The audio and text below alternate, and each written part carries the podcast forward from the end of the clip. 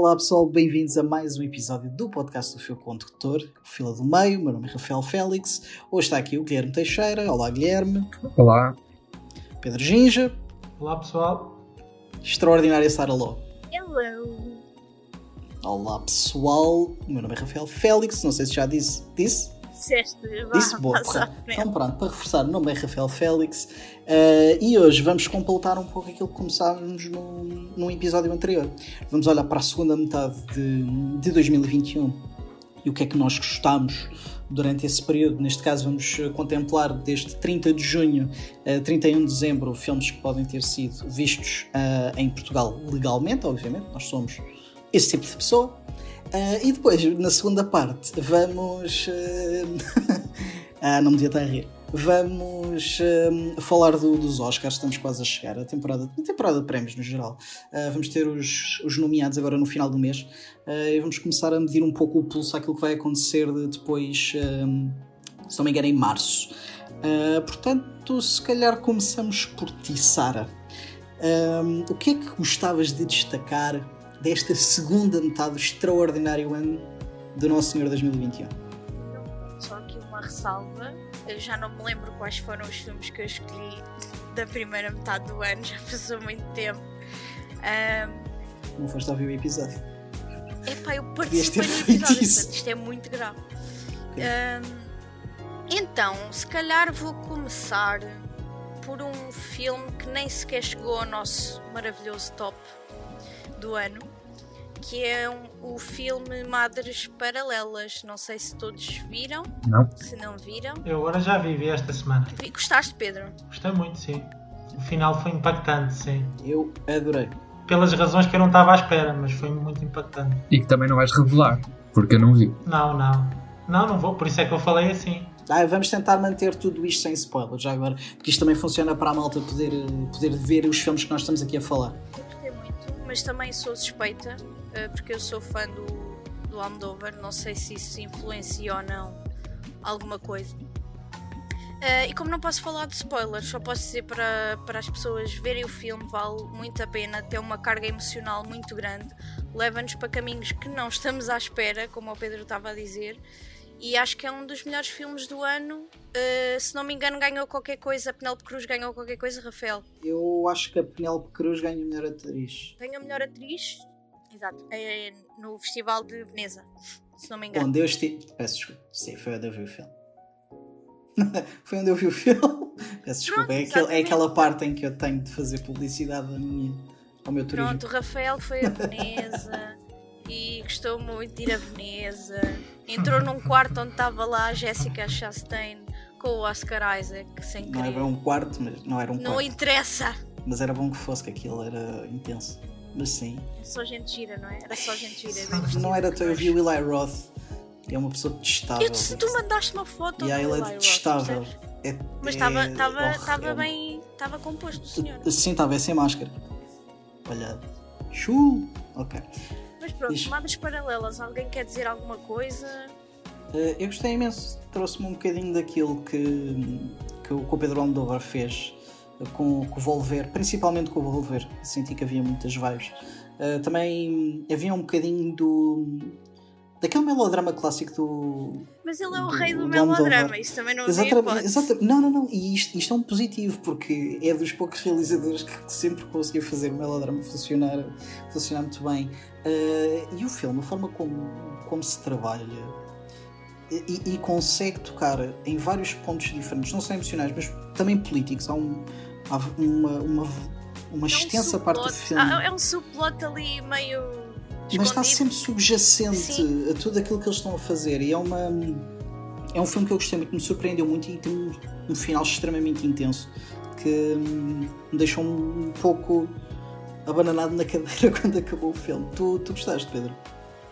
Uh, eu gostei muito do filme, sim. Um, acho que o Eu estou um bocado bloqueado, mas esperem lá, vou tentar dizer qualquer coisa de jeito, sem, sem, sem dar spoilers, por isso é que agora também estou a pensar muito se vou dar spoilers ou se não vou dar spoilers.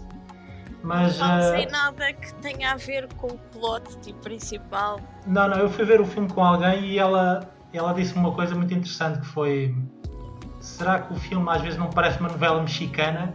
Eu, ela pôs-me a pensar um pouco e depois eu, eu disse-lhe assim, mas o Almodóvar é perito é mesmo nisso, é tratar dos sentimentos. Por isso é que às vezes parece que ele exagera, mas não, ele gosta de falar francamente sobre os sentimentos que estão a acontecer no ecrã. E tipo, e não esconde, está lá, está lá perto das personagens para mostrar o sentimento. E foi isso que eu. Foi esse, o, o que passou mais para mim foi os sentimentos fortes do filme. Dele não ter medo de falar deles e de os mostrar no ecrã. É isso. Fiquei logo arrebatada, tipo, acho que é nos primeiros 20 minutos, quando percebemos o que é que aconteceu na verdade. E é assim um choque um bocadinho grande da posição da personagem da Penélope Cruz. Estão a perceber? A posição em que ela está é assim uma, é mesmo muito forte. Portanto, resumindo, Guilherme, tens que ver e toda a gente que nos está a ouvir também tem que ver. Um, e agora vamos fazer isto alternado para não ser sempre a mesma pessoa a falar. Pedro, diz tu um, um destaque. Uh, posso falar. Era. Posso falar do, começar pelo Benedetta, que foi o único dos críticos que gostou do filme, pelos vídeos. Não foste nada, eu adorei Benedetta. Ah, foi, foi? Benedetta. Não chegou para entrar no top, né? Mas entrou no teu top? Eu ainda estou a tentar descobrir. Uh, não, não entrou, mas honestamente adorei, ficou muito perto. Gostei mesmo muito. Ok, Rindo desalmadamente. Uh, Porquê é que foi o meu número 1? Um? Acho que é também muito fácil de explicar porque é um, um filme que tem muitos temas que têm a ver com a minha o meu crescimento como pessoa, porque eu sou uma pessoa que cresci na religião católica, ainda faço parte, ainda sou católico, praticante, mas sou um católico praticante revolucionário, por assim dizer. Uh, não, não concordo muito com a, o que a Igreja, muitas coisas que a Igreja continua a fazer, porque simplesmente a mensagem de Jesus é muito simples. Eu não quero que isto passe como uma não passada vamos. religião. Isto não é a palavra do Senhor aqui. Não, não, mas eu vou explicar porque é que eu vou dizer isso. Uh, o que Jesus dizia é que somos todos iguais, ou seja, não há pessoas melhores ou piores. E o próprio Jesus estava com quem pecava, não estava com quem já estava salvo, por assim dizer. Ou seja, ele, ele queria acolher as pessoas, no fundo, as, as que são atualmente ignoradas pela Igreja. Tipo, todas as pessoas isoladas por, por termos de, de, de religião, por termos de. Desculpem, estou-me a, a, a, perder um bocado. Um, em termos de sexualidade, é, é porque é, é um filme sobre sexualidade e, é o, e a Igreja continua a usar a culpa e o sentimento de vergonha para controlar a sexualidade das pessoas. Ou seja, isso não, é, não, é, não faz parte disso da igreja. Então, por isso é que eu gosto do filme. Eu tinha uma questão, eu tenho uma questão para os três. Uh, consideram que, porque eu acho que há opiniões diferentes, que é non-exploitation ou não?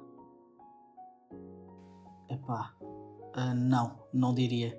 Se mesmo sendo Paul Verhoeven, eu acho que o Paul Verhoeven sempre conseguiu fugir um bocado a isso à parte do, do exploitation, porque uh, eu, honestamente, o Paul Verhoeven é um, é um gajo esquisito.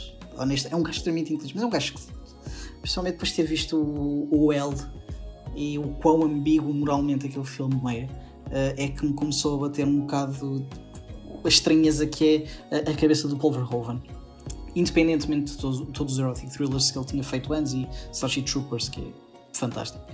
Mas um, Benedetta é um bocado o culminar de uma carreira que ele fez, a brincar um bocado naquele. naquela balança moral esquisita que ele usa, e por isso, num, numa situação que é amoral para com a igreja, que ainda por cima é uma coisa que ele foi sempre picando ao longo dos anos.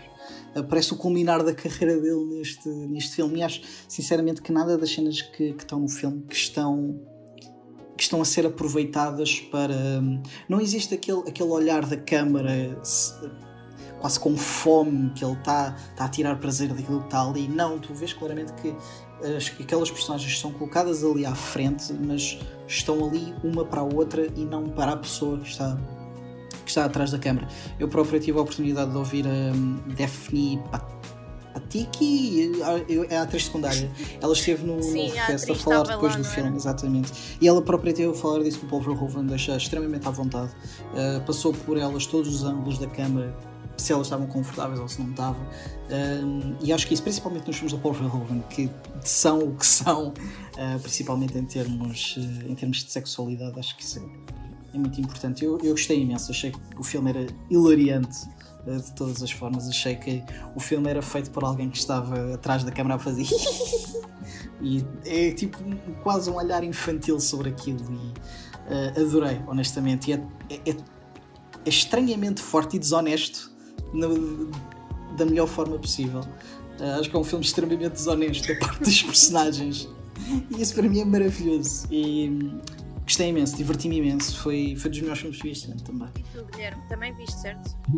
E, e então? eu concordo com o Rafael. E também porque essas cenas, uh, normalmente, tendo em conta o realizador, eu esperava que acontecessem mais cedo, mas aquilo acontece até relativamente tarde. E faz aí muito sentido. Eu não sabia que ele era ateu. Fiquei surpreendido quando o Pedro disse, porque quem vê o filme parece, que, parece que quem estava atrás da câmara, tem um humor meio sádico, que parece também ser isso, ou que era uma pessoa revoltada com aquilo que viu durante anos e anos de história da humanidade, mais concretamente da religião católica. Eu acho que a mensagem, a mensagem eh, principal que eu retirei foi mais uma, uma crítica em relação ao facto da Igreja ter sempre optado por seguir a Bíblia, que para bem ou para mal foi escrita anos depois de Jesus Cristo, e ter-se focado pouco na mensagem que supostamente segue. E eu achei isso fenomenal eu assim, eu sou. Eu costumo dizer que sou mais conservador e tomo sempre o partido daquele, da aula mais conservadora da academia quando uh, aparece este género de filmes, mas este filme por acaso não me incomodou. Achei que fez sentido. Não, não era aquela coisa barata de aparecer só para criar alguma, algum suspense e para tipo, provocar. Shock, shock value, né? É, para provocar só. Não, fez sentido. Para a narrativa aquilo fez sentido. Eu, eu tive de discordar de ti, Guilherme. Eu acho que o filme procura mesmo chocar. Há, há escolhas ali que são demasiado específicas. Mas é, o que ele estava a dizer é tipo, é com bom gosto Exato. e é, e é uh, com medida, estás a ver? Sim, não é propriamente. Para as pessoas que estão dentro do filme, atenção. Sim. Agora, ele ali, tipo, não ele não está a tentar mostrar uh, uh, respeito pela Igreja Católica. Atenção, o Paul Verhoeven vem de um background de, uh, religioso. Ele andou no seminário, ele tem vários estudos bíblicos feitos, ele tem um livro sobre religião e espiritualidade. ele é um homem muito, muito dotado nesta parte e acho que por isso é que o filme acabou por ser tão denso dessa forma, porque ele sabia daquilo que estava a falar e como sabe daquilo que estava a falar, uh, também lhe dá um ângulo interessante. Mas acho sinceramente que o Paul Verhoeven teve ali algumas escolhas, principalmente em termos de objetos utilizados, que uh, são claramente. Perigoso, é perigoso. São claramente. A, a, a, picar, de certa forma, e a tentar tirar uma, uma reação. Extrem, extremamente bem feito e tirou a reação. Eu fartei de rir aquilo.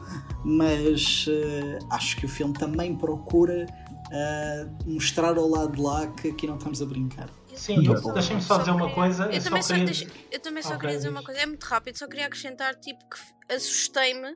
Fiquei mesmo assustado. É bué creepy a voz depois que ela, a principal uhum. com que ela yeah. grita as coisas. Yeah. Eu fiquei assustada seriamente com aquilo. Porque, e, e as expressões da, da, da atriz principal funcionaram muito bem dentro daquilo, daquele jogo que ele queria fazer com a Benedetta. Pronto, uhum. era só isso, Pedro. Desculpa. Uh, e acho que a, a, crítica implícita à Igreja da altura está bem explícita no Núncio Papal, ou seja, no Lambert Wilson, na personagem do Lambert Wilson, que é a, é a personagem mais decadente e é a prova viva de como é que era a Igreja na altura, ou seja, eram, estavam completamente amorais, ou seja, pregavam a moralidade, mas eram amorais. Ou seja, acho que ele. Não sei se é só da altura, Pedro. Eu acho que é. Mas na altura era pior. Rafael, estava-me a conter para não pior. dizer isso. E tu? É algo que. Porque é uma instituição. Não? Atenção, não está em causa a espiritualidade. Está em causa a instituição. E tu, tu próprio já disseste que, é, que, que estás contra muitas das posições da, da Igreja. E é um bocado isso que estamos aqui a tentar fazer também, a separar eh, a espiritualidade sim, da, sim, sim. da, instituição. A instituição é mais problemática, não é propriamente a, a espiritualidade em si. Freiras lésbicas Dan. Vamos então. Mas fica sem perceber, Sara, tu gostaste? Eu gostei, eu gostei. Não tanto se calhar como vocês. Não sei. Eu dei, acho que dei 7, 7 3,5 estrelas. Não tá mal. Não está mal. Não é mau, não. Ah, mas também não entrou no meu top individual do ano, mas gostei bastante. Acho que é um filme competente. Isso. Ah, gostei, achei, acho mais interessante, por exemplo, há bocado que falaste do El, Rafael.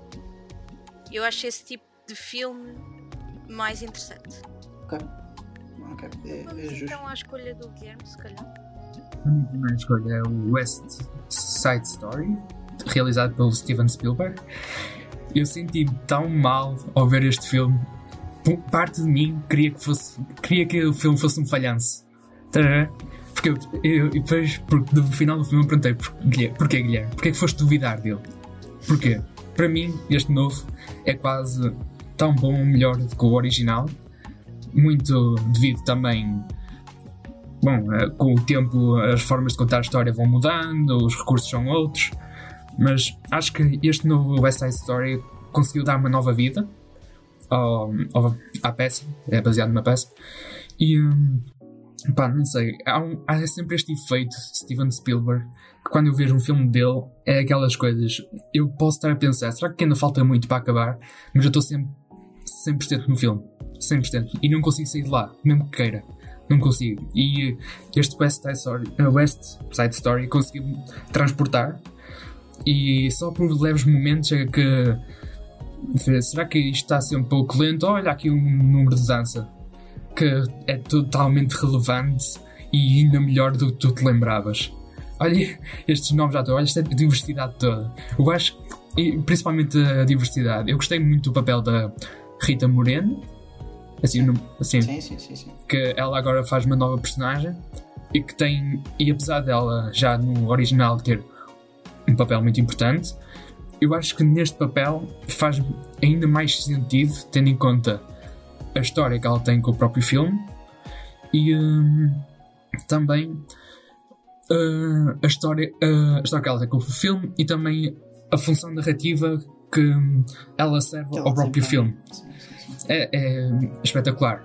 Uma, aliás, eu mencionei ela nas minhas apostas, não por ser provável que ela vá ser indicada, nomeada, mas mesmo pelo coração. Porque sempre que ela aparecia em tela, era tipo, oh meu Deus, o que é que vai acontecer comigo? Coisa linda. Pô. Pronto. Quem mais viu? Olha, eu não posso falar muito que eu não vi, está bem? O West Side Story. Tu viste, Pedro? Ah, sim, sim, eu vi o, vi o West Side Story, também gostei muito. E acho que posso dizer que gosto mais deste do, ori do que do original, mas pronto. E é que é sacrilégio um que nós andamos para aqui. Podem dizer. que é sacrilégio, mas acho que este, este filme está muito mais bem conseguido que o original. Bem, eu, eu Para já é baseado numa. É uma adaptação do Romeu e Julieta, que também é uma história que eu, que eu sempre gostei, adaptada à, à América Sim. dos- pronto, da, daquela mudança de, e da entrada dos imigrantes e da luta entre os Jets e os Sharks. Isso sempre foi uma- um tema que eu gostei já do original, eu gostava disso. Mas em termos de filmagem e de hum, trabalho de câmara, fotografia, adereços, tudo isso é melhor, é melhor esta versão. Por isso, Também gostei muito da forma como o Spielberg tratou as personagens secundárias, como essa da Rita Moreno, e mesmo dentro dos Jets, uh, deu uma maior profundidade a cada um. Não, se- conseguiu fazer com que cada, eles funcionassem como um grupo, mas também conseguiu nos lembrar que cada um deles só é assim porque basicamente foi obrigado. Eles não optaram por ser aquilo que eram e aquela rivalidade não se resumia tanto a raça, apesar de ter uma, uma grande componente, mas mesmo por eles estarem a, a lutar por um território que não é deles, mas que eles fazem aquilo porque de alguma forma aquele espaço lhes garante alguma identidade. E uma coisa que eu me meti a pensar durante o filme é e se um deles, um dos grupos, conseguisse aquele território, entre aspas, eu acho que fundamentalmente, apesar de tudo, um- eles alimentam-se uns dos outros. E foi essa a mensagem, uma das mensagens que eu passei, que apesar daquela rivalidade toda, cada um deles meio que se compreende e, que, e sabe que no fundo precisa de um do outro e que o clímax do filme só acontece por eles não perceberem a mensagem a tempo, basicamente. Tu chegaste a ver o, o original primeiro, não? Vi, vi, vi. Não, mas tu disseste uh... que querias ver antes de ires ver ah, este. Ah, uh, não, não. Uh, não vi no cinema. A minha ideia seria ver no cinema, mas não tive. Acabei por não ter a oportunidade. também aqui vou ter de cometer esse pecado, porque também vou dizer que gosto mais deste. Uh, mas também não é difícil. Eu gosto muito de musicais, mas o Side Story nunca foi um dos meus preferidos. Uh, honestamente, sempre achei toda aquela coisa das, dos gangues e tudo mais. De, de, ultrapassa aquele Uncanny Valley cheese para mim que não me deixa envolver naquilo. Uh, mas eu fui ver este filme incrivelmente cético porque por muito que eu goste de algum trabalho do Steven Spielberg, é impossível não gostar, mas uh, acho que os últimos anos do Spielberg não têm sido recheados de sucessos. E, e há assim um bocado cético, não gosto muito do filme. O, o, o, Spielberg já há algum tempo não faz algo que eu gosto, até tem feito algumas coisas que eu detesto particularmente, como Ready Player One. Um, e estava à espera de, de, de estar aquilo. Não no sentido de ir lá e não querer gostar, mas as coisas não indicavam nada de bom. E a partir do momento em que o, o filme abre com uma, uma câmara a esvoaçar pela cidade, é logo, ok, pronto, estou vendido, faz o que quiseres comigo e a cada cena que o, que o Spielberg vai realizando, a realização do Spielberg parece que foi toda feita uma carreira a culminar naquelas cenas de dança que são absolutamente extraordinárias. As explosões de cor que existem em alguns momentos, a própria coreografia, a forma dele põe a câmera, que é sempre uh, de mestre mesmo, é absolutamente extraordinário. Uh, só, se tem alguma coisa a apontar, provavelmente será o Ansel Elgort, que achei pois, que era claramente, com, era claramente, foi claramente o mais fraco é claramente o mais fraco do filme, mas uh, todo o cast secundário é fantástico. O Mike Feist, que é o, o ator que faz o Riff, é para mim um destaque extraordinário. É para mim a personagem, não só a personagem mais interessante, como o melhor ator do, do filme inteiro. Rita Moreno também é extraordinário, uh, digo-se de passagem. Um, mas acho que aquilo que eu gostei mais deste filme é que não só a diversidade que traz, não pelo sentido de ser diversidade pela diversidade, um, embora seja sempre importante de qualquer forma, mas é o facto de ter trazido uma história que por si só já começou torta, com, em 57, acho eu, com um cast que estavam a fazer de hispânicos, um, e trazer agora estes atores uh, de origem latina, de origem hispânica, e pô-los ali à frente, finalmente a tomar um bocado as, as rédeas do, do destino daquelas personagens, acho que foi. Uh, é para isto que para mim se podem fazer remakes e se devem fazer remakes. Uh, além disso, acho que o Spielberg teve muito mais capacidade de ir mais a fundo nos temas que West Side Story tem, uh, porque tudo aquilo é sobre a destruição cultural, não entre eles, mas a destruição cultural que, é levada até eles pelo, pela destruição do, do resto da cidade. Eles estão a lutar por migalhas de certa forma e é até eles perceberem disso que o filme que o filme muda aí o Spielberg soube muito bem trabalhar os, os tons quando é que precisava de tornar as coisas muito mais pesadas e o filme foge um bocado da fantasia a um certo ponto e torna-se uma história muito mais trágica do que aquilo que dá a sentir o original. E, e gostei imenso, para mim foi um triunfo absoluto e foi uma grande surpresa honestamente. E quase que entrou para o meu top 10 honestamente porque gostei mesmo, mesmo muito, foi uma fantástica surpresa e pronto, uh, pelos vistos, serei então eu a falar do meu destaque. Que se calhar, estou a pensar por onde é que vou começar, mas se calhar vou começar por Spencer. Uh, Spencer foi o meu filme preferido do ano, até o filme que eu vou falar no fim. Spencer é absolutamente extraordinário. Primeiro, tem a melhor atuação do ano já vamos saltar um bocadinho depois mais para a frente, mas tem a melhor atuação do ano, homem, mulher, ator secundário, ator principal, não interessa, Kristen Stewart, melhor atriz do ano, sem sequer, sem espinhas. Um, o Paulo, eu adoro os trabalhos do Pablo Larrain e ele começa a fazer alguma carreira a trabalhar com mulheres tristes, porque já com, com Jackie foi um bocado assim, com Emma também foi um pouco assim. Uh, e, e Spencer traz a forma como Spencer começa e Há uma frase que aparece no início, ainda antes de sequer o filme começar, eh, que acaba por, eh, por pôr tudo dentro do prisma daquela própria frase. Uh, Spencer é uma espécie de, de conto de fadas uh, sobre literalmente uma, uma princesa que está presa e que só quer voltar a casa. É, é, tem um pouco o tom que o, o, Tarantino deixou na, na Margot Robbie em Once Upon a Time in Hollywood. Eu acho que a forma, a abordagem das personagens tem um fim parecido. Uh, e achei extraordinário. Tenho tanto a dizer sobre Spencer, mas uh, é um bocado difícil sem entrar aqui em, em, spoilers. Já todos vimos aqui. Já vi, já vi. Fantástico. Uh, primeiro, vamos, vamos lá ver uma coisa. O Johnny Greenwood este ano pá, tá o homem não dormiu. O homem está on fire. Dos três, dos três trabalhos que ele fez este ano, acho que este é o melhor. Eu acho que o score de, de Spencer é. leva-nos com o personagem, leva-nos às ansiedades da personagem, leva-nos ao tom, ao conto, ao conto de fadas, à forma como trabalha. Tem um momento de catarse absolutamente fantástico numa certa altura do filme. Uh, e há muitos momentos, muitas frases soltas no filme que nós sabendo o, destino que a, que a Diana teve passado uns anos são especialmente duras de, de se ver e honestamente acho que Spencer é um trabalho absolutamente extraordinário. Acho que é o melhor filme do Pablo Larraín e mais houvesse assim honestamente, mais biopics assim por favor, porque claramente o Pablo Larraín está aqui a fazer coisas com, com biopics que mais ninguém está a fazer. Exato, exato. Exatamente. Eu sei que tu não gostas muito de Jackie uh, mas eu, eu não, adoro Jackie. eu vou-te explicar. Eu, eu achei que Jackie se eh, dependia muito da performance da Natalie Portman. E é uma performance incrível. A mulher deu tudo para ser exatamente aquela pessoa.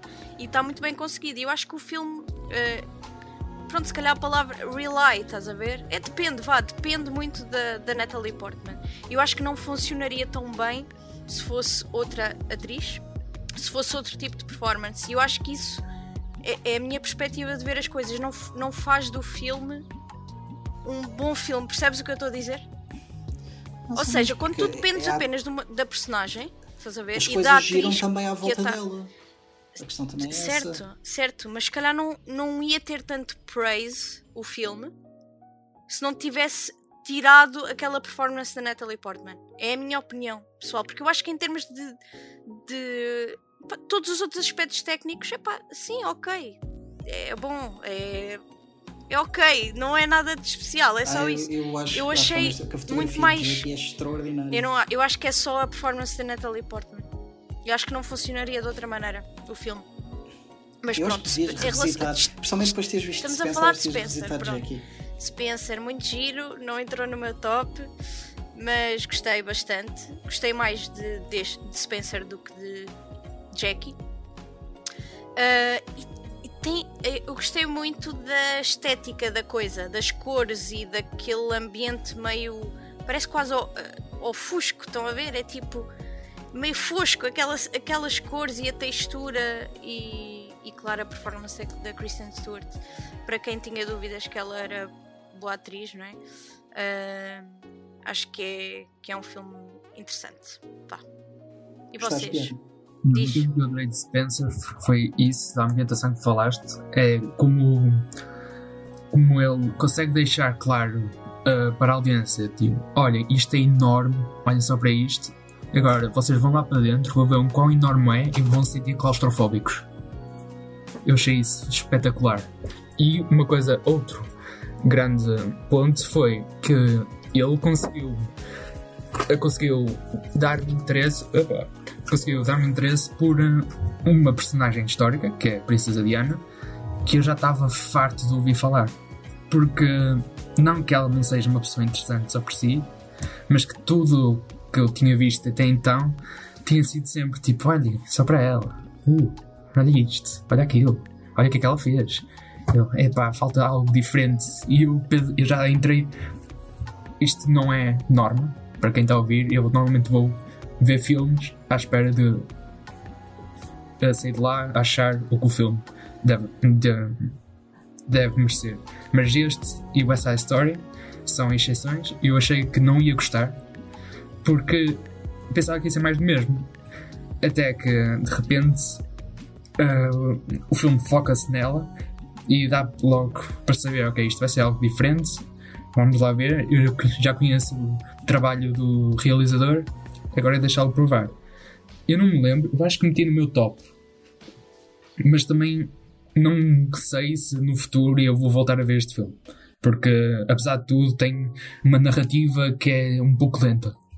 E Eu tens que estar mesmo. eu, eu acho que tem a ver com a densidade e não com a, com a lentidão. Sim, acho que aquilo é, é é um filme bué denso, eu acho. E acho que é não tem muito a ver com o pacing, com o pace do, do filme, mas mais pela carga que o filme tem, estás a ver? Sim, sim. E tu, Pedro?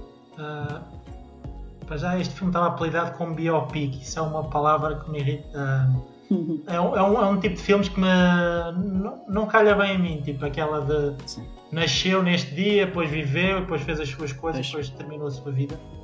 Ah, eu não conhecia o Pablo Larraín, por isso eu não conhecia como é que ele fazia, como é que ele abordava ah, esta personalidade, que é um mito, é uma lenda. É alguém que parece que está muito longe. Acho que ele traz-nos de ano mais perto para nós, torna-a mais humana. Ou seja, torna-a mais par- perto, torna, sim, torna-nos mais perto dela, torna-nos mais próximos dela. E acho que isso permite-nos identificar mais quem era aquela pessoa, não quem era a lenda de Ana. Por isso é que achei o título do filme perfeito, Spencer. Porque não poderia ser Diana, não poderia ser. seria hum, redundante chamar este filme Diana. Quando eu vi o título Spencer, também já tinha ouvido falar o. já tinha lido a crítica do, do Rafael, né? já tinha uma ideia do que é que não seria assim tão mau como eu estava a pensar. Mas, ah, mas gostei bastante e foi uma surpresa também para mim. Foi uma boa surpresa. Só aqui fazer um. Mas um também quero, antes que o meu cão comece a ladrar outra vez, ah, o guarda-roupa está espetacular. Era só isto, continuei. Ah, Não, ia só fazer mais, eh, mais um apontamento. Dois apontamentos. Um em relação ao que o Pedro disse, disse o Guilherme.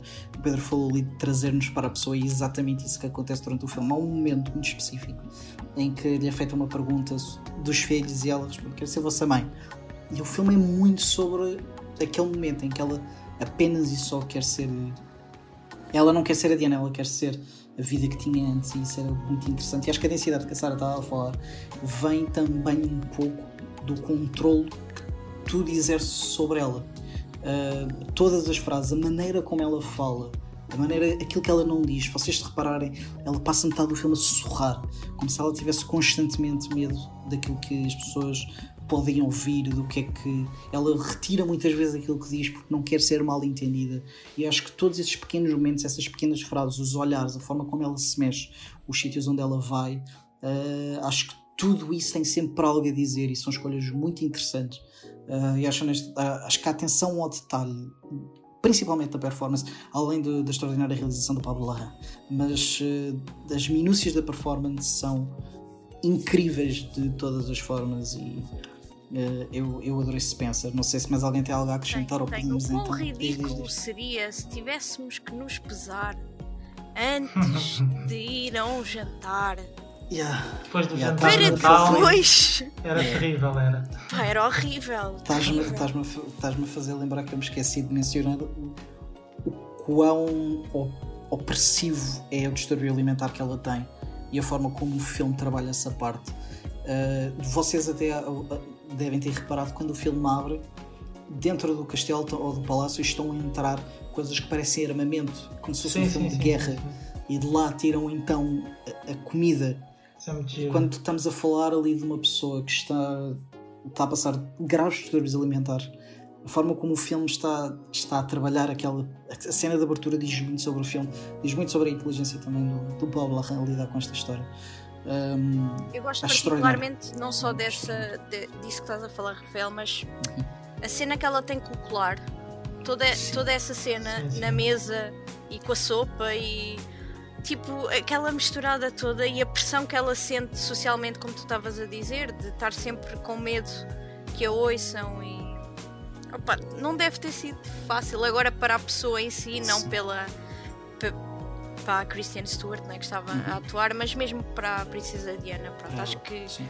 que ele eh, conseguiu fazer aqui um retrato eh, à maneira dele, mas conseguiu fazer um, um bom retrato de- da vida daquela, daquela Captou persona. a essência e não a Sim, vida. E exato, acho que é isso, é isso. o mais importante.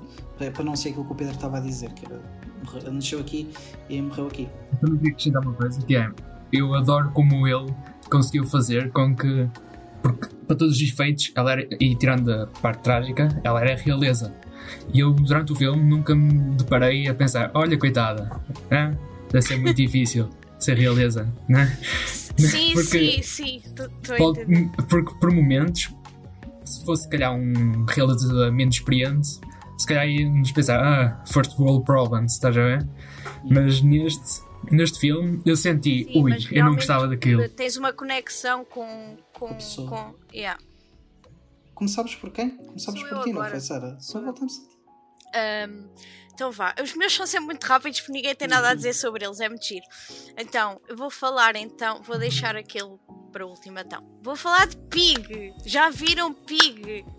Por amor de Deus, já viram todos? Já, já. Yes, posso falar de spoilers? Quer dizer, para a audiência, pronto, Não, vejam Pig. Tem calma. Ok, Já. desculpa. Então, Pig para mim foi o melhor filme do ano. Gostei imenso, imenso. Ahm, para já, Nicolas Cage. Nas palavras de Rafael Félix, um tesouro, um tesouro internacional. Ahm, ou universal, vá, um tesouro universal, porque ele vai além galáxias e cenas. Então, Pig só o Nicolas Cage para fazer funcionar uma história que em papel parece ridículo, que é um homem que tem uma porca e caçam trufas juntos e fazem omeletes com cogumelos e coisas giras na floresta. Um, e só o Nicolas Cage para fazer com que isto funcione na prática. E é um, um estudo de personagem incrível, incrível. Não é de todo um, um thriller de vingança, ele não vai atrás das pessoas a matar toda a gente para encontrar a porca. É uma cena, é um filme muito mais contido e muito mais sobre a personagem em si e o psicológico da personagem e a viagem que é feita com o Nicolas Cage e o. Como é que ele se chama? O Alex Wolff. Um, na viagem. Vou ser assim um bocado clichê. Na viagem que é a vida, pá. Na viagem que é a vida. O filme é. Epá, eu chorei a ver o filme. Não há hipótese, eu chorei. Achei muito bonito. E. hum, Eu não sei o que é que vocês acharam sobre o filme. Gostaram não gostaram? Não gostaram tanto como eu. Eu sei. É verdade! Isso, É isso, verdade. ok, se- ok, tu, para ti foi, foi o teu melhor filme do ano. Sim. Teve no meu top, tanto que fui eu que, que te sugeri o filme quando, quando o vi. Uh, eu achei extraordinário. Honestamente, eu acho que aquilo que foi feito aqui foi um pouco aquilo que a Jane Campion fez com o Benedict Cumberbatch em Power of the Dog. vamos, já vamos. Desse- que é uh, tu dares o cast uh, contra o tipo da pessoa que estás a fazer. Quando, tu, Uma quando nós olhamos. subversão de- Subversão, da, exatamente, estava a da faltar a persona, palavra. sim. Exatamente, obrigado, Sara. É um bocado isso. Uh, é a forma como ele agarra naquele ator e faz uma coisa. Toda a gente, antes do filme sair, falava que seria um John Wick com uma porca. Também com aquele póster, o que é que tu querias? A Exatamente, vingança de exatamente. Rob. O, Ou a exatamente, viagem o de filme- Rob. Ou... o filme traz isso mesmo. E existe uma tensão gigantesca durante o filme. Tu estás constantemente num mood em que a qualquer momento a coisa vai explodir. E quando tu chegas a um certo ponto, o filme começa a desinchar e acabas num estado de Ratatouille. quase inerte. Acaba-se está de Ratatouille. Ficas. O filme acaba e é um. deixa-te. É, é uma forma muito interessante como eles lidaram com os temas da perda, do trauma, de deixares uma vida para trás, de, E as- isolamento. E a memória e a nostalgia e toda a questão da comida. Para mim, uma das A cenas. memória sensorial. Sim, exatamente. uma das cenas mais interessantes é quando eles vão àquele restaurante, não sei se se lembram, do chefe que tinha um sonho de ter uma barraca de cachorros ou caraças, o que é que ele queria fazer, uma cena super simples. Eu achei essa conversa tão genial e tão, tão a ver com isso, dos teus, os teus sonhos, não é? O que é que aquilo que tu queres fazer e aquilo que acabas por fazer. E epá, é mesmo bonito o rei do filme, pá. Como é que um filme. diz- O engraçado do filme é que, apesar de ser uma coisa totalmente fora da filmografia do Nicolas Cage, não sei se sou eu estou a ir longe demais, mas pareceu-me ser uma cena muito pessoal para o Nicolas Cage. Eh, principalmente nessa cena do restaurante que estás a falar, soou muito a uma mensagem tipo Hollywood é isto que eu sinto sobre ti, basicamente. Eu acho que ele é tão bom ator que ele faz-te pensar isso, Guilherme. Ele é tão bom Exato. ator. Eu, eu acho que cheguei a referir isso no Guilty Pleasures que o Nicolas Cage pode dar-se ao, tra- ao, ao trabalho, não, mas pronto, pode, pode dar-se a fazer coisas destas que ele faz e divertir-se, basicamente. Ele, ele tem de o fazer. O problema dele, ele, ele faz alguns filmes porque tem contas para pagar, o que é uma pena. Porque É uma pena, não. vês- Nós ganhamos com isso às vezes, não é? Não, ganhamos às vezes, às vezes não ganhamos nada com algumas direct-to-videos que ele faz. O problema é esse, é que eu gostava de ver o Nicolas Cage mais a fazer destas coisas. Não necessariamente este, este tipo de papel, mas a trabalhar com pessoas que sabem usá-lo. Porque ele é um ator extraordinário. E é uma pena, mas eu acho sinceramente que mesmo os filmes que ele faz eh, direct-to-video, tipo, ele deixa tudo em campo. Que é uma coisa que eu acho dele é, é fantástico. O profissionalismo e o humor que ele tem por, pela arte dele é extraordinário. Mesmo quando o faz para pagar os castelos que não, não consegue pagar. E tu, Pedro, gostaste Ah, do filme? Sim, adorei o filme. Também ficou, ficou no meu top 2, por isso ficou em segundo, por isso não. E foi o filme favorito do nosso site, né? Temos que dizer isso, né? Foi, foi as contas que Deus As, co- as fez. contas deram, deram isso, né? Deram um pico em primeiro lugar. Não, não é um filme de ignorar. Ah, o que eu tenho a dizer é acho, acho que o Cage também caiu um bocado na, na sua armadilha e acho que foi deixado de convidar, ou seja, os realizadores deixaram de considerá-lo como uma possibilidade. Ah, ou seja, deixaram de dar oportunidade. Deixaram de dar hum, a oportunidade dele hum, fazer coisas diferentes. Ou seja, só pensam, ah, tenho um filme maluco, com quem é que eu vou falar? Com o Nicolas Cage. Tenho assim um filme intimista sobre comida e sobre animais. Ninguém iria buscar o Cage, ou seja, iriam pensar, ah, quem é que poderia fazer isto?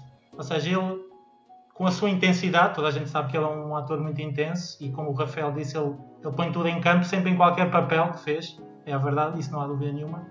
Mas acho que ele caiu nessa armadilha de, de ficar hum, o que só faz as cenas estranhas. Então deixaram de dar ele oportunidade. aqui, ele aqui é intenso para dentro. Exato, Também é muito mesmo. importante.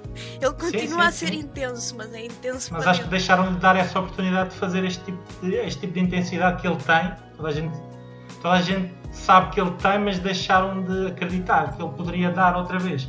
Mas ele tem lá sempre isso nele. E também acho que este filme é sobre comida essencialmente e da capacidade da comida de nos levar a sítios, de nos levar, de nos levar a sentimentos e de nos levar a momentos específicos da nossa vida. Uh, acho que é sobre isso também, é sobre eu comida. a dizer, eu estou-vos Sim, a dizer sim. que isto é o filme Ratatouille. sobre Vocês comida. não querem acreditar Sobre o poder da comida, the power of the Sim. food, diria. que É o isso. Ratatouille. É o Ratatouille. Ratatouille, whatever. É o que seja. Não viram Ratatouille? Sim, sim. Não sabem o que é que eu estou a falar?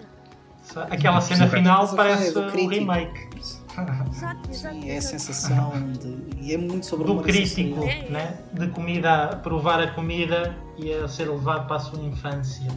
É verdade? É bonito, pá. Eu Por gosto tinha Ainda por cima eu gosto, mas- eu gosto bué de comer.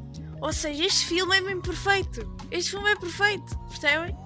Espera até os boiling points. Eu, eu acho que é preocupante, porque eu acho que não houve assim muita aderência ah, a verem este filme. Não sei se. Mas é como tu disseste, o título também foi muito infeliz em português. A viagem de Rob parece assim uma cena.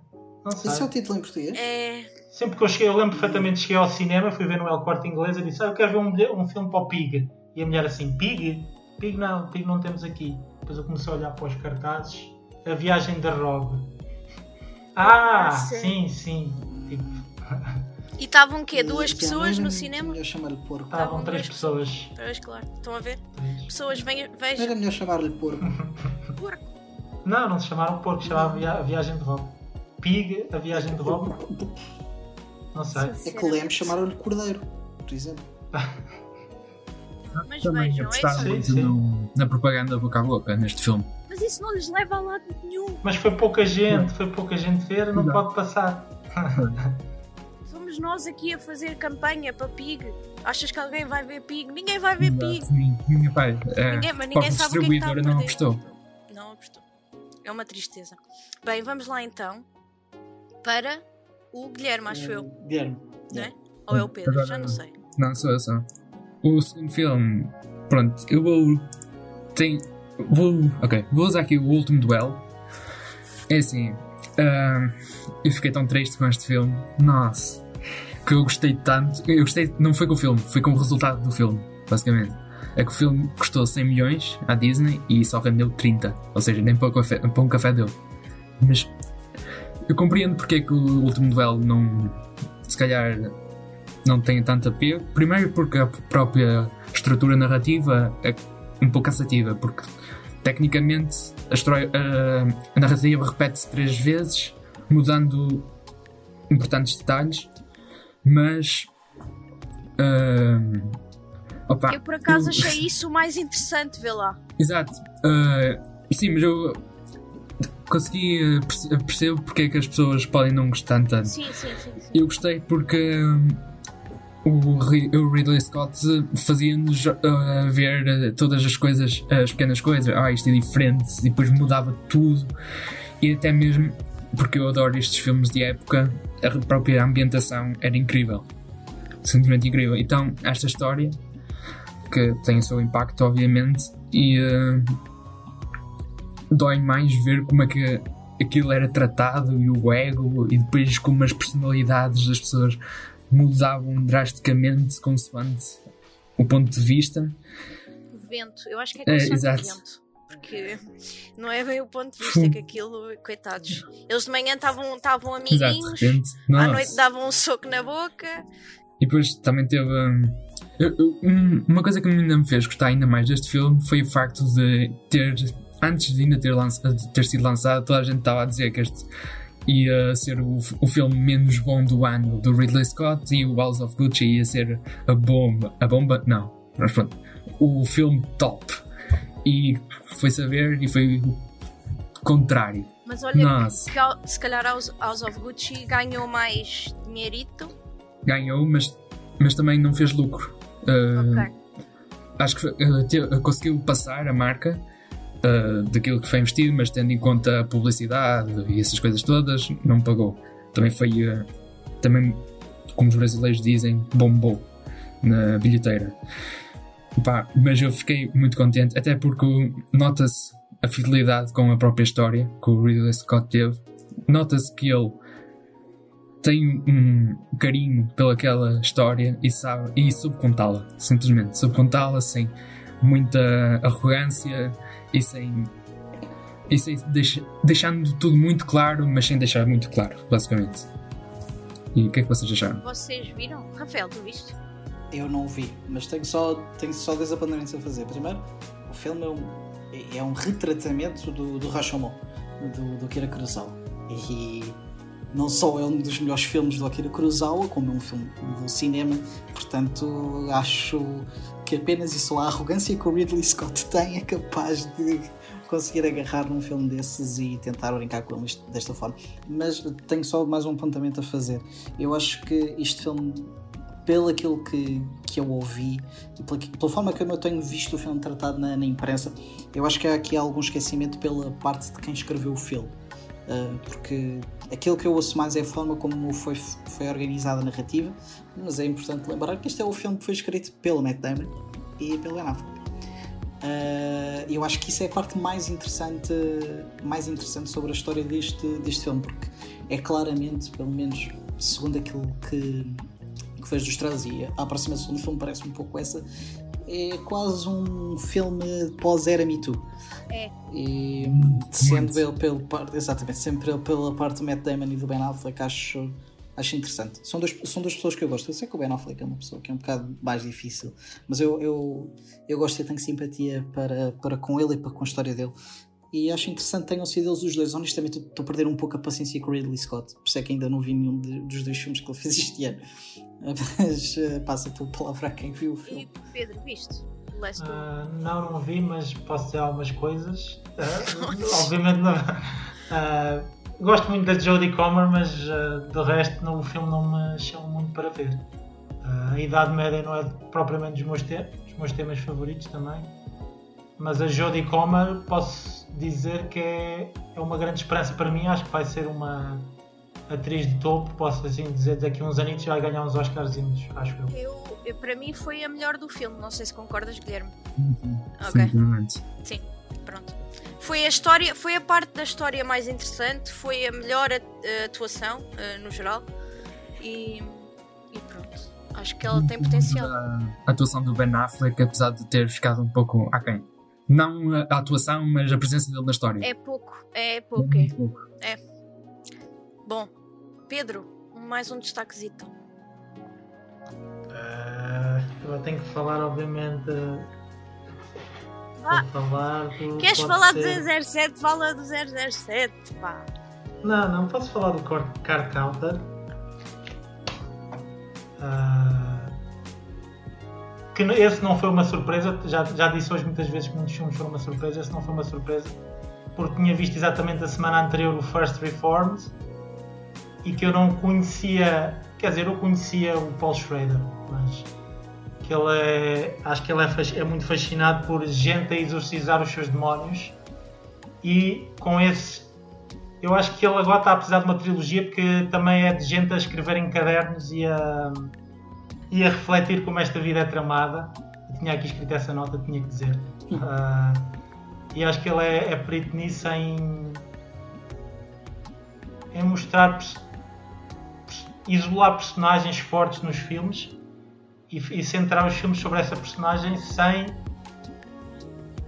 e depois cria os problemas que eu digo que é apagar um pouco o resto da, do, do elenco neste caso não apagou porque também acho que o como é que se chama o rapaz como é que ele se chama? Uh, Ty Sheridan Ty Sheridan, exato uh, também teve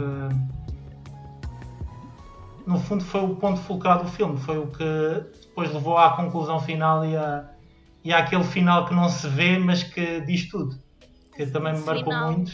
E achava que deveria ter terminado aí o filme, que eu fiquei muito. Não gostei daquela cena final. Acho que o filme não terminava diga, aí.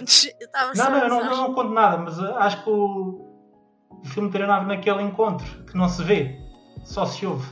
Uh, e gosto, gostei desse pormenor de de nos tirar um dos sentidos, ou seja, de jogar com outros sentidos. A, gente construir na nossa mente o que é que está a acontecer. Uh, acho que o filme teria sido mais verdadeiro se tivesse terminado naquele momento e foi esse o meu único ponto que não gostei do filme. Uh, eu, eu não gostei de várias coisas, mas também gostei de outras. Uh, não gostei particularmente do casting. Acho que há ali erros de castings muito graves, pá não consigo, não consigo aguentar. O que safa ali é o, o Oscarzinho, não é? Um, epá, mas, por exemplo, o romance não me convenceu. As, as diferenças de, de câmara e de cor e estética quando eles estão na, na cena da, da tortura e da vida real, há um choque muito grande. Podia ter, aquilo podia ter sido feito de outra maneira, tipo, não me convenceu particularmente. Uh, mas pronto, olha, não é, não, é péssimo, não é um péssimo filme. Acho que, vale a sua, sua pena ver. Eu também o que me gostou ao início foi mesmo, mesmo o rapaz que epá, durante uma boa parte do filme eu só queria dizer pá, cala, estás a ser um pouco chato, estás a ver? Mas depois, à medida que o filme foi avançando, uh, o Schrader conseguiu justificar a presença dele e justificou bem. E uh, como já referiste até o par romântico, que estava ali a perguntar-me o que é que estás aqui a fazer, não, não, não tens uma função não narrativa. Resulta, não resulta, não resulta. E, uh, e mesmo os atores não me pareciam ter química nenhuma. Não era só uma questão de história, mas mesmo a química entre os atores. Mas de resto, gostei. Também gostei da forma como Schrader trabalhou o Oscar Isaac, que nós no início sabíamos, ok, alguma coisa não se passa. Uh, o Tic e Tac ali estão juntos agora, mas noutros tempos parece-me que não. E depois, à medida que vai revelando a história, nós vamos ficando. Nossa, ui, o que é que este andou a fazer durante a sua vida? É uma coisa incrível. Mas pronto, uh, foi aquele tipo de filme que eu esperava um pouco mais, mas gostei para ser sincero. Aí eu achei insuportável.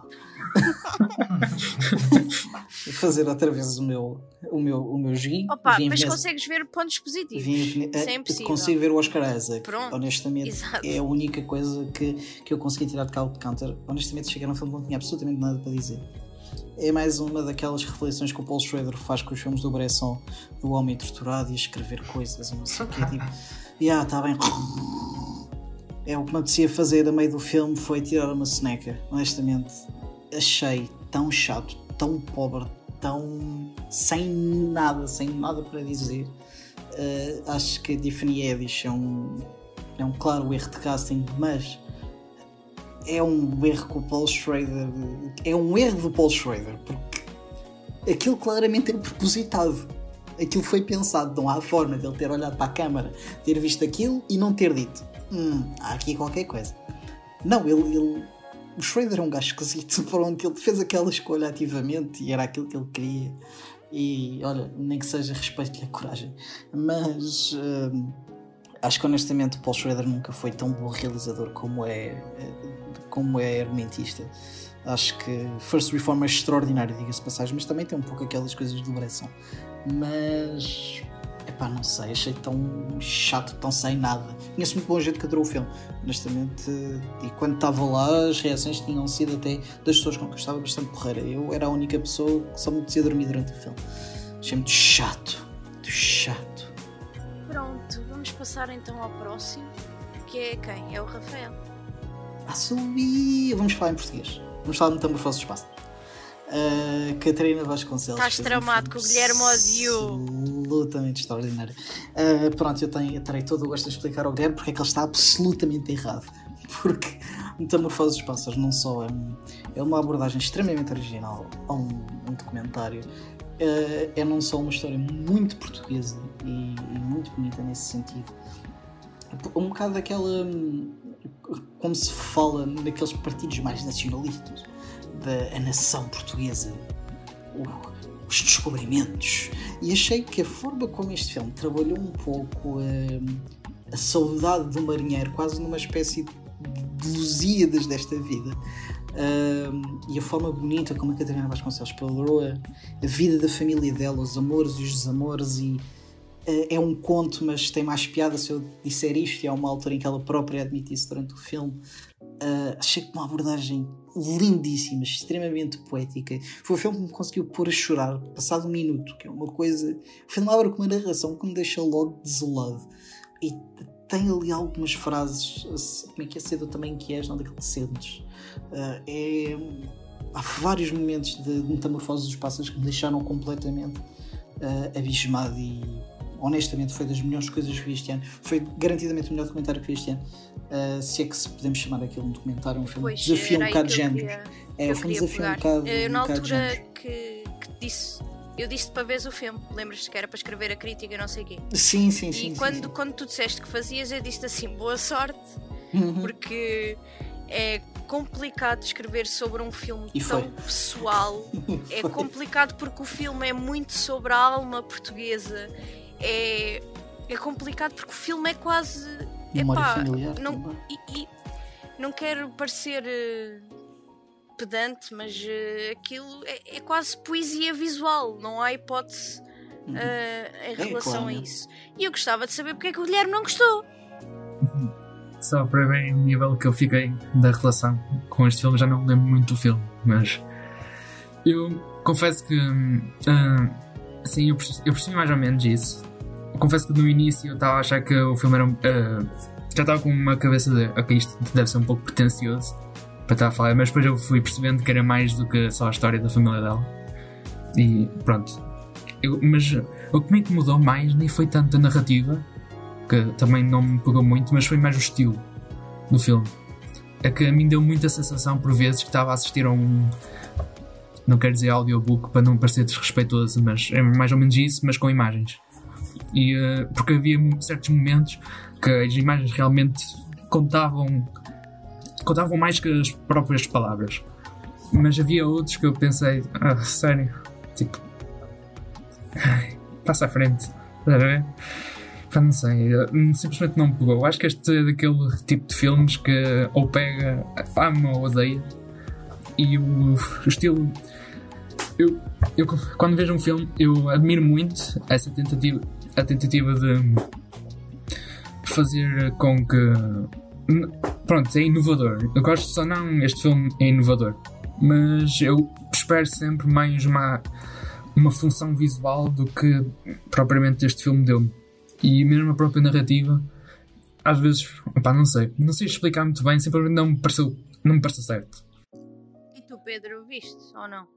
Só para... Sim, sim. Ah, ok, ok. Uh, já foi dito o que é o filme, eu só queria acrescentar e dar um pouco de inveja que eu vi este filme com depois ao fim do filme houve um comentário com a Catarina Vasconcelos e ah. e com, com um, um, crítico, acho que era do público, mas não me lembro agora do nome dele. Acho que era Mourinha, Jorge Mourinha. Sim, é o, jo o Jorge João, sim. É uma pessoa especial também. Oh, olha, uh, e não vamos falar E reconheço que quando acabei o filme, ou seja, eu tinha gostado do filme. Uh, porque eu, para já eu gosto de filmes lentos e que têm, e que têm tempo para se construir aos poucos. E é um filme sobre família. Também é uma coisa é muito importante né? para mim. Sim, sim. Uh, mas uh, para mim é mais a parte da família, porque também foi um filme feito com a família e isso também foi. Depois conhecer, depois ouvi-la falar sobre essa parte, para já da Odisseia, que foi fazer um filme, que são muitos, muitos anos, né? A gente sabe que demora anos, mas este demorou especialmente bastantes anos. Acho que começou em 2011 a ser escrito. Foi assim uma coisa assim, mesmo muito grande, que eu não estava à espera também. Depois foi filmado mais tarde, depois já não lembro bem, acho que foi 2017 2018, 2019. Uh, e foi um processo com a família, estás a ver? Foi, foi tocante ouvir essa parte depois estar lá a família a assistir, uh, alguns membros da família. Foi tocante também conhecer esse making of, no fundo. Fez-me gostar mais do filme. Uh, se calhar se tivesse visto só o filme não teria gostado tanto como nesse momento especial. Uh, e vi, eu vi também o ponto especial foi para a Catarina fazer o filme. Uh, depois disso acabei por ver também a curta dela. Uh, agora como é que se chama aquilo? Ah, eu sou muito mal com nomes. Está no Filminho. Uh, eu já descubro, Pedro. Também Vou procurar sei. na internet. eu posso ver aqui. Vou googlar. Mas pronto, já foi isso, foi isso. Gostei muito do filme. Eh, tu também gostaste muito, não gostaste, Sim, Sara? Já foi, eu falei, eu disse poesia Eu sei, mas eu só, eu, quero, eu só quero que tu deixes aqui também dito. Sim, queres tempo que para adoras, procurar, exatamente. Que adoras metamorfose dos pássaros. Nós já encontrei, chama-se uh, Metáfora ou a Tristeza Virada do Avesso, de 2014. É uma curta de 32 minutos. Eu prometo que eu vou dar mais uma oportunidade. Eu acho, eu acho Mas que houve aqui malta que defendeu muito o filme. Tens, tens, sim, tens de estar no mood, acho que sim tens de deixar entrar naquilo. Eu acho que o filme é, tens é muito sensorial isso, também. Tens de deixar isso. Uh, todas, mesmo o próprio tom da narração é muito contemplativo sobre aquilo que ela está a dizer naquele momento. Uh, e a forma como. Estou assim, sim. E a forma como. Não, tu disseste reflexo. Não, não eu disse contemplativo, disseste... mas, mas, é reflexivo quem, também. Mas, mas, mas quem fala muito. No outra vez estavas muito a criticar porque eu disse oito vezes contemplativo eu só disse sobre uma vez. Já nem sei sobre o que Eu só disse uma vez, não digo oito. Por favor, vejam Vá, vá, já estamos. Nós, é nós é sempre assim. Agora sou eu. Posso avançar? Ou é o Pedro? Sou eu. Não, é o Pedro. Sou És eu. Tu? Não, não é. A seguir a ti sou eu. Segundo, tu já... mas, eu, mas eu ainda não falei, ainda não disse o meu segundo filme, já? Você está metamorfose dos pássaros. Foi esse. Foi este. pois é, peço desculpa. Foi este. É tarde. É tarde, malta. Lamento. Já não lembro qual foi o primeiro que tu escolheste, mas eu acho que este é o segundo. Foi Spencer. Foi Spencer. Este, agora o filme foi, foi. Agora, agora és tu, sabe? Pronto, sou eu para terminar em grande, roubei um filme ao Guilherme, só para isto. Portanto, foi o meu segundo melhor filme do ano e teve muito perto, estava ali, eu estava na dúvida em qual escolher, mas The Power of the Dog é um filme incrível, percebem? Caros ouvintes, The Power of the Dog. Primeiro, uh, eram quantos anos, Rafael? 11, 12 anos depois da. 12 anos, 12 anos sim, depois da de... Jane Campion, sim. Já não me lembro agora do nome do outro filme dele, sim. Do piano, não é? Foi o piano? Não, não Foi não, o outro, foi o outro, também não me lembro do nome. Uh, é o outro filme com o Ben Whishaw que eu agora não lembro. Mas pronto. 12 anos depois desse filme que nós não sabemos o nome, mas que o Rafael está à procura. Então, sim, senhor. Jane Campion decide trazer-nos. Já há bocado falámos na, na sobre- de, de uma personagem. Aqui temos várias subversões. Temos a subversão do género western, temos a, sub- a de Benedict Cumberbatch, que ninguém está à espera daquele tipo de personagem. Que ele.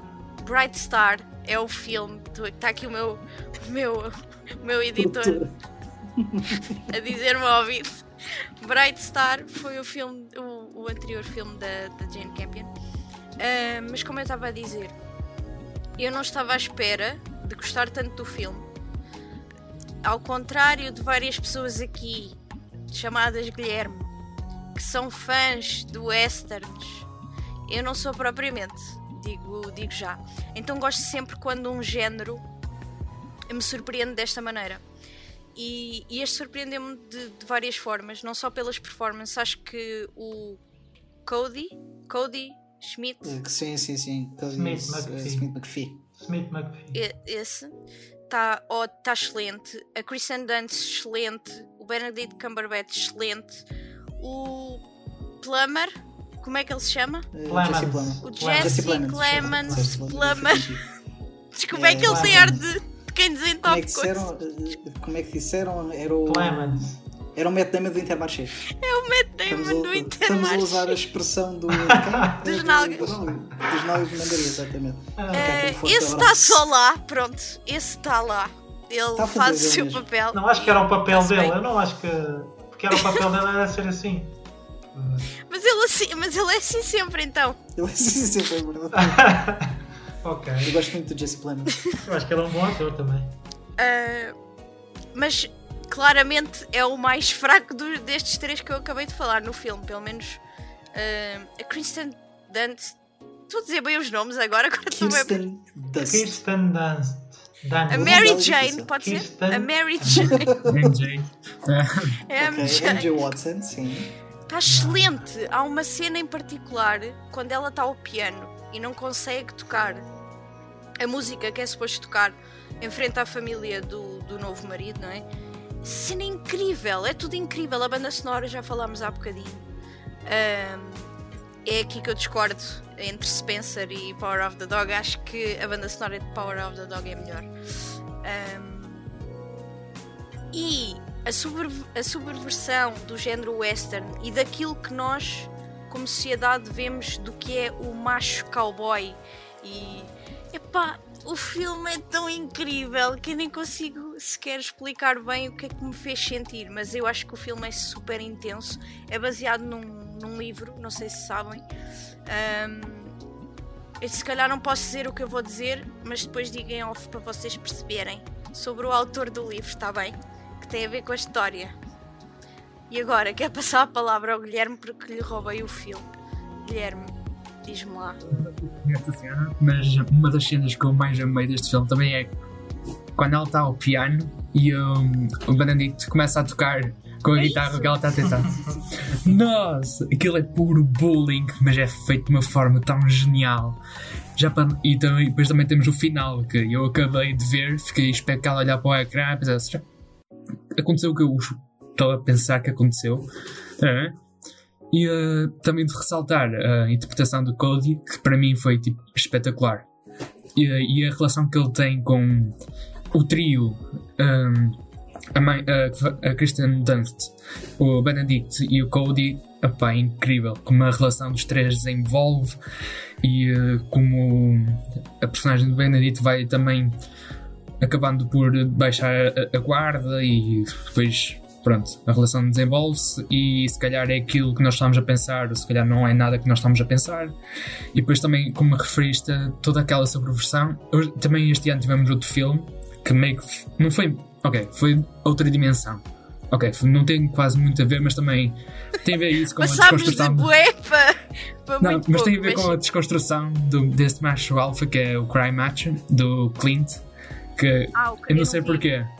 Eu não vi. Eu não vi muita gente a odiar, como calculo que o Rafael odiou. Ei, Mas. Eu estava ali, no meio de pessoas quase a dormir, e eu ali, quase a chorar. Que coisa mais linda. Porra. E o The Power of the Dog consegue levar isso a outro nível. Nossa. O que quando eu, eu, eu pensava, sinceramente, que hum, mesmo que tivesse ido na linha do convencional, do western, ia ser um bom filme, eu acho.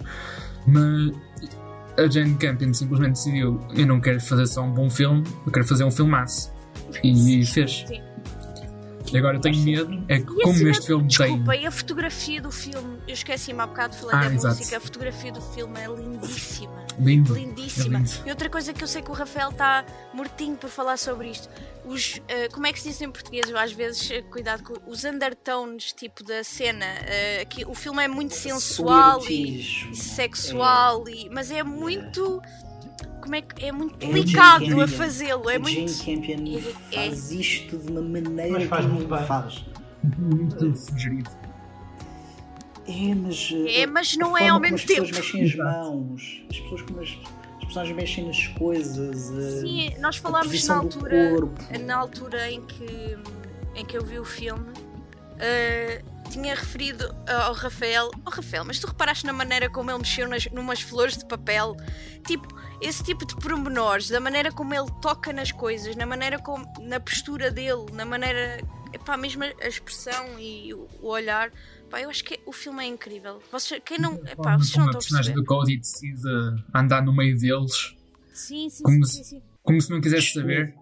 É incrível. Exatamente. É, eu acho que é um bocado a força. De, o filme é muito sobre a força de. Além de toxicidade masculina, que acho que é Sim. muito claro. Yeah, Estava à espera, Rafael, É- tu é- é adoras. muito- o, filme, o filme é sobre o Adoras. filme é sobre isso mas eu acho que o filme é, principalmente no final eh, é sobre a, a força na fragilidade Eh, que aquela personagem é vista constantemente durante o filme como muito frágil ehm, com muitos tratos eh, associados ao género feminino e depois é outra Não. coisa Eu- o que é que tu disseste outra agora? coisa. A força na fragilidade, mas também mostra-te a fragilidade na força.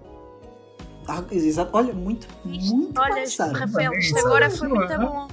Não foi? é verdade Vá, Muito Pedro, agora és tu. O que é que achaste de Power of the Dog?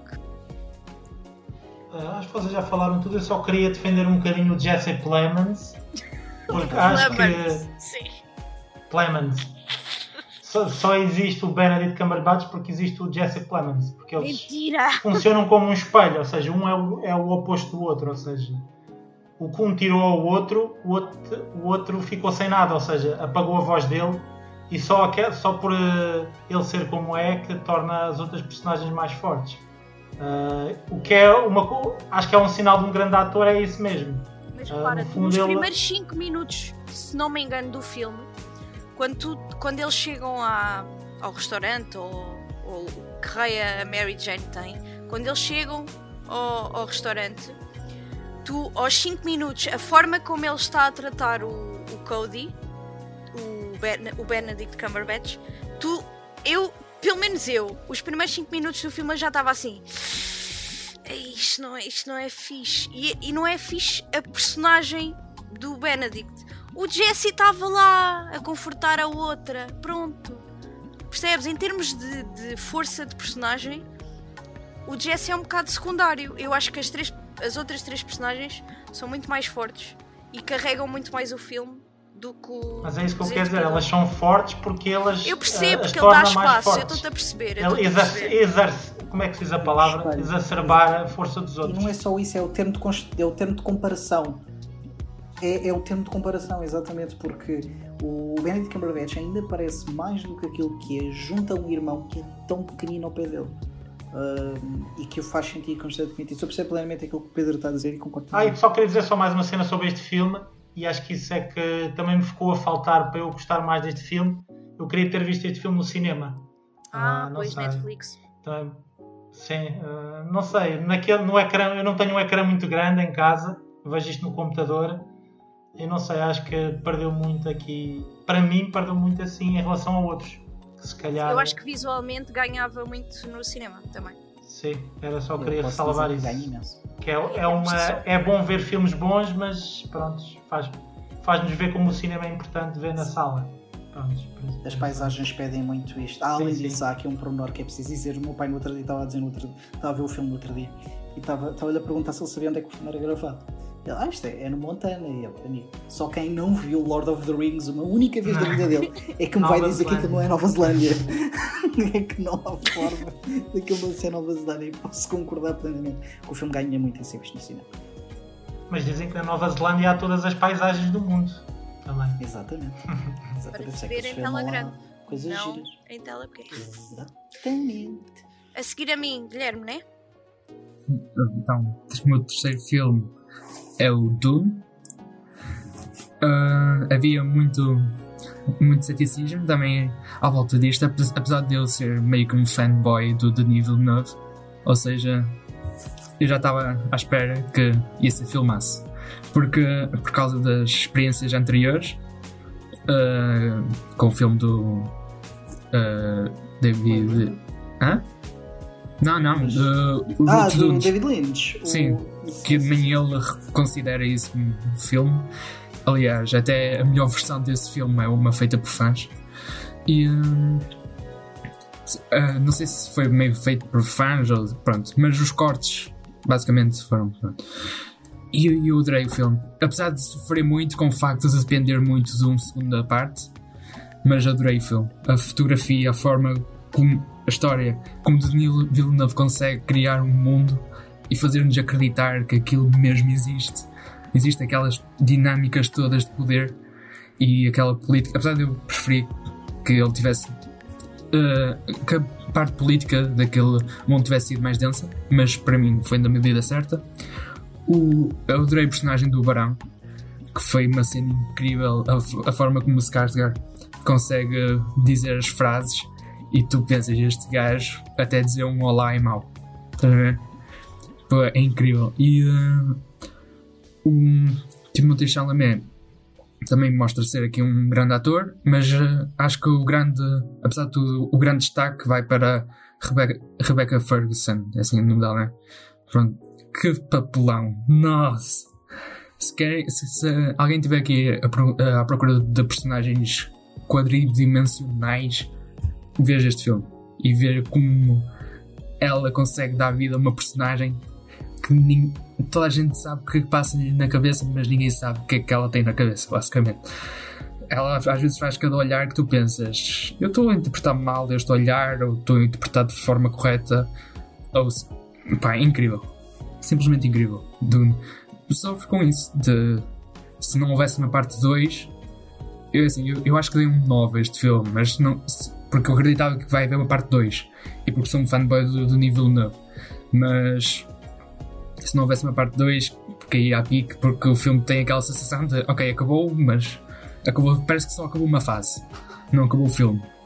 O que era Pronto. perigoso depois se não houvesse. Agora, supostamente já está confirmado. Sim, é? já está confirmado. Uh, e esse foi um dos problemas do Rafael quando viu o filme em Veneza em Veneza, em Veneza, sim. E eu acho que muito o facto, o facto de eu não ter gostado tanto do filme pode ter muito havido, havido com isso, com essa situação. Honestamente, eu saí de Dune e não consigo expressar muito bem por palavras a desilusão que aquilo foi. Uh, muito honestamente, porque era um filme muito antecipado aqui, como, como o Guilherme, como a maioria dos cinéfilos hoje em dia. Tipo, é, é difícil encontrar um realizador que tenha nos últimos 20 anos uma carreira tão consistente como, como o mim.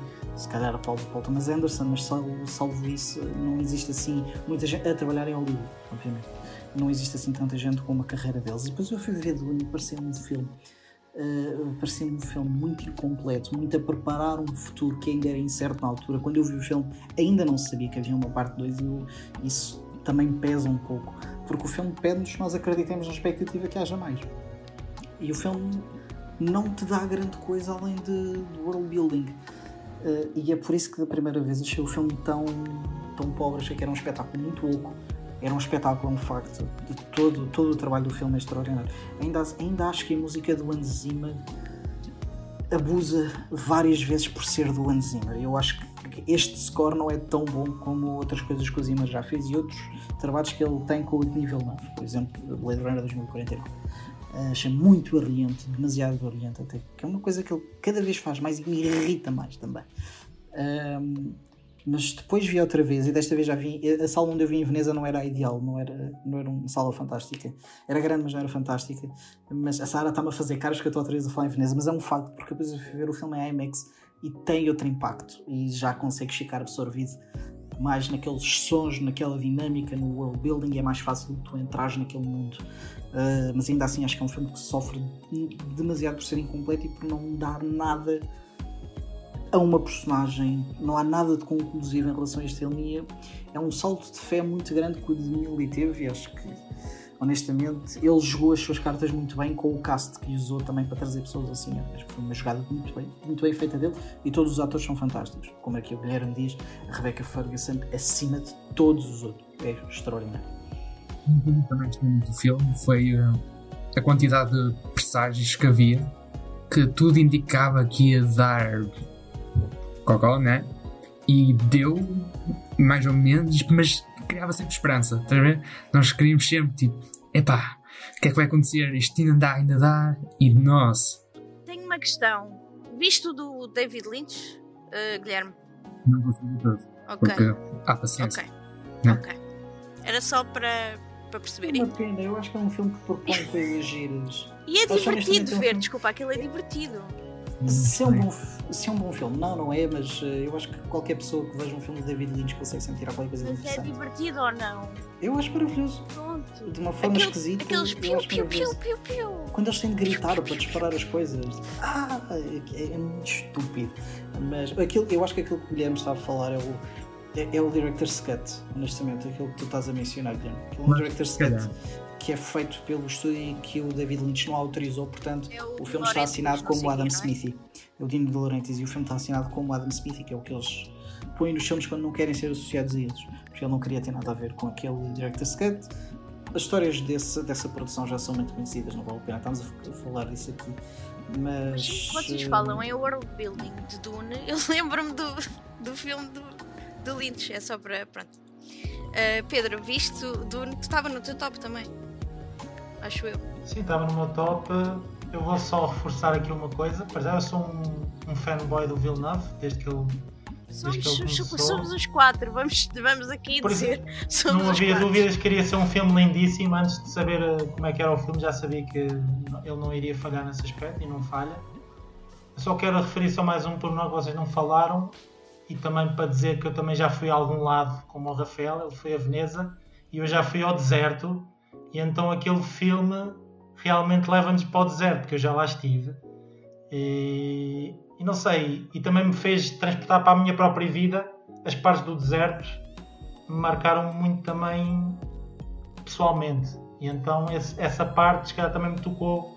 Sei que é assim uma, uma desculpa assim um bocado estranha, mas, mas só por aí é que se vê que ele é bom a, a construir os, os mundos, ou seja, ele. Hum, rodeia se calhar das pessoas certas, não sei se ele já tinha estado no deserto ou não, mas ele hum, soube nos transportar para lá. No fundo, aquilo, ok, eu no filme é num planeta estranho, mas é um planeta desértico e, e senti-me lá. E é, e é, isso, acho que ele nos levou de volta para o, para o mundo Dune, que o Lynch não conseguiu porque não o deixaram e também outros, o Jodorowsky também tentou e também não, não conseguiu porque nunca conseguiu fazer o filme.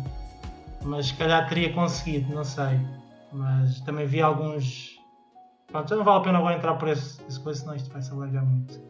eu, eu sou fã do livro, já estou a reler o livro agora outra vez, por isso. Sim, sim.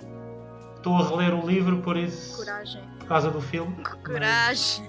Acho, acho que há muita coisa interessante a dizer sobre a história que o Dune tem no, no cinema. Acho honestamente que. Eu, eu acho que o Rodorowski é um realizador extraordinário, mas acho que o documentário acabou por ser melhor do que alguma vez o filme seria. Era impensável fazer aquele filme. É impensável. Dá uma história muito bonita. Mas era ambicioso. mas era, era ambicioso, era demasiado ambicioso e por isso é que não se fez. Uh, mas uh, eu acho que esta, toda a história do Dune é muito interessante e eu na altura na minha criativa disse que o Denis Villeneuve tinha sido mais um dos, dos realizadores que tinha caído vítima do, do trabalho do, do agora ia chamar Roger Ebert do, do Frank Ebert mas uh, reconsiderei e, e, não e pronto, e agora sou eu eu vou acabar com o melhor filme do ano, provavelmente um dos filmes de culto dos próximos anos. É, e o filme... Sou, sou. Já falámos todos. Já falou todos. Não, Pedro agora falou de Dune. Não, ah, não Dune foi o Guilherme. Desculpa, desculpa, desculpa, desculpa, desculpa Pedro, diz-me. O que é que te falta, Pedro? Ah, eu vou falar do. Eh, este, este por acaso não está na minha lista, mas foi nos, foi nos meus filmes considerados. E escolhi o da segunda metade, que foi o primeiro filme, O Maligno. Já. Uh, e escolhi-o simplesmente pela razão de ver em cinema. E foi um filme em que eu voltei a partilhar com uma sala o delírio, ou seja, senti-me outra vez transportado àquilo, àquilo que eu digo que é transportado para o cinema, para o mundo do cinema e para o mundo de, uma, de, de ver o filme com outras pessoas, todas desconhecidas. Estava, esse por acaso fui ver sozinho e vi com perfeitos estranhos e não deixou de ser uma experiência a primeira desta segunda metade, sim, grande. Depois houve o 007 e o Spider-Man, mas essa foi o primeiro grande momento com o público cinematográfico, com toda a gente, na sala de cinema. E não vou falar muito sobre o filme porque o filme não merece ser estragado para quem nunca ouviu, né? mas, mas tem que ser visto. Tem que ser visto.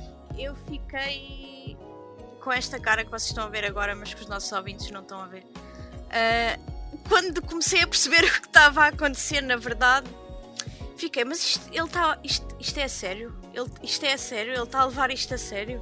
É isto que ele quer fazer? E depois aquilo fica tipo completamente bananas. O filme, tipo, passa-se da cabeça com aqueles planos, tipo, vocês sabem, né? De frente e de trás e a mostrar e não sei o quê. Um, e eu queria. O, o, João devia estar nesta conversa porque ele também foi ver Malignant ao cinema e ele disse que a partir de certo, de certo ponto só lhe apetecia levantar e correr pela sala de um lado para o outro. Portanto, estão a imaginar o nível que é Eu também quis trazer este filme também por causa do João porque eu sei que ele falaria deste, então ela assim está um bocado connosco. Este é para ti, João. Isto é para ti, João. Uh, eu acho que o, o, o filme tem muita coragem naquilo que se propõe a fazer. Eu foi o único filme do ano passado que não dei uh, nota. Tipo, não consegui dar nota. Porque não sei que nota é que eu vou dar aquela porcaria. Não sei. Tipo, não sei se gostei, se não gostei, se é só estranho, se não é, tipo, não sei. Rafael, diz-me tua justiça. Uh, Do Gabriel. Tem. Que... Quanto tempo é que tem o filme? Já não me lembro. Uma hora e meia o filme. Uh, pronto, são uma hora e dez chatas. São os melhores 20 minutos finais que eu vi este ano. É honestamente extraordinário aquilo que acontece. É, Mas é extraordinário é a palavra correta, é aí que eu quero. Eu acho que é, eu acho que, eu acho que não há forma daquilo não ter sido. Porque o James Wan é um gajo inteligente, eh, minimamente, e, e, acho que é um gajo muito self-aware daquilo que faz. E vê-se muito com Aquaman. Aquaman tem um polvo a tocar bateria, não há forma dele não saber aquilo que está a fazer. Uh, e, e, a forma como ele fez isto é, é, impossível. Há algumas partes dá para perceber que o filme é mau porque, porque é mau, porque tem limitações e porque é estúpido mas principalmente aqueles, aqueles minutos finais são tão self-aware que opa, não há forma de não rir daquilo, honestamente. E, e, atenção, é muito, é muito porreiro de ver visualmente. As cenas de, da parte final são, são muito engraçadas. Um, eu acho que vale a pena o tempo que temos de sofrer para chegar àquele, àquela parte final. Recomendo toda a gente tipo, a sofrer durante um bocadinho para ver o fim. Que acho que se justifica. Eu sou um, um especial fã de uh, de long shots. Então aquele na cena final em que ele cai numa rampage. Nossa, que cena maravilhosa. Pô, cheguei aqui, ok, valeu a pena. Um pouco secante, sim, mas isto James Wan sabe o que faz. Eu acho que são palavras muito fortes. acho que há limites, mas, ah, agora, mas gostei do, do, gostei do self-awareness do, do James Wan. Uh, e agora, malta, posso? Sou, sou eu? Acenem-me todos, estão a assinar todos, ok. Então, vamos falar de um dos melhores filmes, não, o melhor filme deste ano, e um filme que vai ser filme de culto nos próximos anos. Eu acho sinceramente que este filme vai acabar por ficar ali a rondar um bocado com Parasite nos próximos anos, aqueles filmes de culto que marcaram uma, uma era de cinema. Uh, Titan, filme da Julia de Corneau. É, é, é, é, é, tanta coisa, honestamente. Titã é muita coisa e toca em muita coisa. É um filme que, que, é muito rico, não só em temas, mas em, em emoções. Eu não sou um, um fã gigantesco do, do Raw, gostei, mas não foi um filme que, que eu tenha adorado. Acho que a Sara até gostou mais uh, do, era que, isso do que eu. só dizer sim, para sim. veres outra vez. Não, eu vi outra vez antes de Titã, mesmo com não, essa. Nada. E continua a não. Okay. Há qualquer coisa em, em rock não, não consigo errar. Mas Titã, a primeira vez. Eu fui ver o, o filme a primeira vez com, com, o João aqui do site, com o Marco e com, com, o Pedro que está aqui. E o Pedro não me deixa mentir. Saímos todos da sala e pelo menos três. Não, o, João e o Marco disseram que. Ah, é fixe, mas estou assim, meio, meio na dúvida. O Pedro está aqui, não me deixa mentir. Eu saí do filme e disse: Eu acho que acabei de ver algo extraordinário. E depois fui ver o filme outra vez, passado uma semana, e tive essa confirmação, principalmente a segunda vez, porque é, Titano passa ali um momento em que hum, parece que se torna um filme diferente.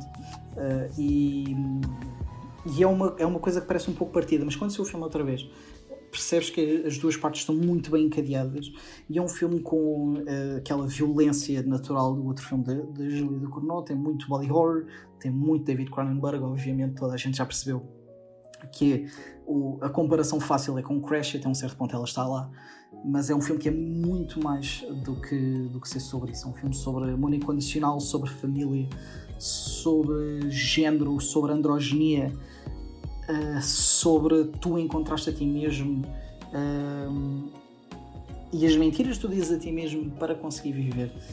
Uh, e, e, a felicidade que é encontraste contigo mesmo. Acho que é um filme que desafia géneros, desafia categorizações muitas vezes. A forma como brinca, mais uma vez, não só com o género, mas com a sexualidade, com alguns clichês de, de género e de sexualidade, muita masculinidade fluida também, por exemplo, no Quartel dos Bombeiros. Uh, acho que é um filme cheio de temas extraordinários, é um filme com um score incrível. Uh, é um filme com uma fotografia extraordinária, cores incríveis, duas atuações incríveis. Melhor realizador do ano, Gil Cornel também. Uh, não sei se houve aqui alguém que tenha gostado tanto como eu. eu. Honestamente, isto foi das melhores coisas que eu me lembro de ter visto nos últimos tempos. Eu achei que está num bom filme, mas não gostei muito ver. É estranho, mas é aquela coisa que. Sabes quando eu. O filme é top, estás a ver, mas eu não tirei prazer de ver aquilo. Não sei, e nem sei justificar o porquê. Ok. E tu, Pedro? Relembra-me da tua, da tua opinião sobre, sobre Titan. Sim, uh, como tu falaste há bocado, a gente foi ver isso junto e na altura eu disse também que ainda estava em dúvida, não sabia bem o que é que sentia sobre o filme. Uh, depois deu para amadurecer e para perceber que é um grande filme, não há dúvida. Uh, é uma voz diferente. Eu sou fã de pessoas diferentes, de, de vozes diferentes no cinema para o bem ou para o mal, e, e para mim uh, o facto de ser difícil de ver também já por si já demonstra que tem muita coisa a dizer, né? porque tudo o que é difícil de ver para nós é coisas que nos afetam pessoalmente, ou seja, que nos fazem crescer, lá está. Por isso acho que o filme faz-nos pensar, fez-me pensar muito depois de o ver. Uh, por isso é que eu disse depois de ver o filme não, não tinha uma opinião e à medida que foi passando o tempo, e agora por acaso quero rever, nunca revi ainda, porque também tive muito atarefado a ver muitos filmes estas últimas semanas uh, para me pôr em dia com as coisas que eu não vi, mas, uh, mas acho que se o vir outra vez, acho que vai subir na minha consideração. Não, acho que não tenho dúvidas que vai subir na minha consideração. Mas é um filme intenso, sim, e aconselhável a todos a verem. Não, mas, não, não mas vai ser todos, difícil. Calma. A todos não. Porque... Mas não consegui convencer toda a gente, sim. Já tentei ver pessoas e elas, quando eu falei de algumas cenas, elas, as pessoas desistiram logo. Uh, que eu também digo as coisas como são, né? não, não estou a... É um filme, de... não, é, não é para todos, é um filme difícil de ver. Não, sim. não é, não é, claramente não é. E, e, é, e é um filme extremamente violento, não só uh, daquilo que tu estás a ver, mas mesmo uh, psicologicamente aquilo é forte, é violento.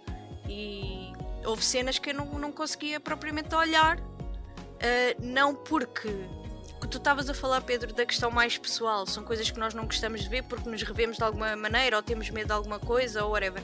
Mas não, aquele coisinho que ela tira da, do cabelo, aquilo não é fácil de Não ver onde ela põe o coisinho, percebem? Não é fácil. Pelo menos para mim. Não é fácil de ver aquilo, não é? É nada isso da realizadora, porque ela sabe que isso vai perturbar muita gente e parece que a câmara fica ali e diz: Olha sobre isto. Uh! Nossa, ela, quando ela estava a espetar aquilo nas pessoas, eu sei- parecia que estava a ser em mim. Pois, mas não é, não é essa parte, filho. Nas pessoas está-se bem. Percebes? É sim, outra o problema coisa. Depois, Essa é que não. Não. Yeah. Não, e, e também este é um, é um Obrigado. daqueles filmes que ganham, ganham muito por ter sido visto em numa sala de cinema com montes de gente, porque sentiu-se num ambiente também um ambiente muito Pesado. pesado e muito intenso e tornou o filme ainda mais intenso e, e o que me fez depois sentir o que é, que é que está a acontecer, tipo, ah, que era difícil até estar a olhar para o ecrã, às vezes tínhamos que, não sei, desconfortáveis, tínhamos que olhar para o lado ou- e via-se disso, eu eu gosto penso. eu gosto muito de ver na sala de cinema, às vezes olhar para as pessoas como é que elas estão a reagir. E nesse filme era, as reações eram muito interessantes. Pedro e a Amélie no cinema. Sara, vá, és tu. Eu sei que tu adoras o filme também. Não, já falaram tudo o que havia para dizer. Eu só queria dizer que o Pedro estava a dizer é para toda a gente ver. Eu estava a aconselhar, caros ouvintes, quem seja eh, sensível que não veja, porque é muito difícil, é complicado ver. Eu a segunda vez levei o meu pai e a minha irmã porque queria testar como é que ia correr. E eles até, eles até gostaram do filme, mas não vou mentir. A segunda vez que eu fui ver, a primeira vez vi no El Corte Inglês aqui com o Pedro e a segunda vez vi no Nimas. E no Nimas estava, tinha até algumas pessoas. E foi interessante quando existe uma cena numa, numa mansão, que é uma espécie de mansão. E a, a primeira vez que vi aquilo estava, estávamos juntos e fartei-me de rir. Mas da segunda vez que vi aquilo ainda ri mais alto. Eu acho que a cena e a música, a cara que ela faz, aquele. ah, a forma como a Julia Coronel tipo, põe a, a câmara a apontar para aquele banco. Ela tipo sentada no banco. Opa, não há forma daquilo não ser. Não sei para rir o abraço que ela dá. Estava-me a rir desalmadamente e depois estava, estava a olhar para o meu pai e ele estava tipo assim. E eu, oh não! Mas, e a malta, por favor, vejam, vejam Titano. Sim, e não É- esperem que, que isto seja uma comédia, porque o Rafael está a falar como se isto fosse muito engraçado. É um filme, é um filme Mas- que desafia, mas eu acho que é um filme que desafia géneros também, porque é um filme de terror, mas ao mesmo tempo mas tem o, muitos o teu tipo de humor, é o teu tipo de humor pode não ser igual, lá está. O teu pai estava encolhido, Claro. tu estavas-te a rir a. Pronto, atenção. Claro, claro. Isso foi como em Benedetta, que eu, eu era a única pessoa que me tive ali a rir desalmadamente, que foi uma coisa muito desconfortável. a, malta, a mensagem que, tem, que tiramos daqui é que se calhar não vejam todos Titano, mas por favor vejam Titano, porque é, mas quem gosta é de, mesmo muito bom. É, é quem gosta de ser Forte estômago. surpreendido e de coisas diferentes tem que ver. Sim, sim, sim. É eh, e acho que aquilo que o Guilherme disse, que é um filme que, que ele não gostou de ver, eu acho que isso, isso para mim é o melhor elogio que se pode fazer ah, a um filme deste, deste tipo, é que não é fácil de ver.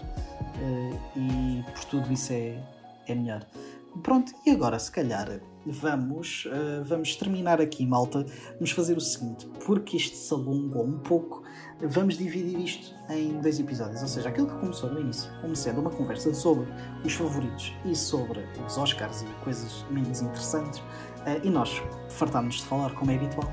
eh, vamos então passar isso para um próximo episódio, que a nossa extraordinária editora em chief, que, vai, que está agora a olhar para o telemóvel a gastar a olhar para mim, a fazer-me sinais de aprovação, não vai. Conheço a palavra multitasking, eu sei que tu não consegues pelo teu género, mas eu consigo.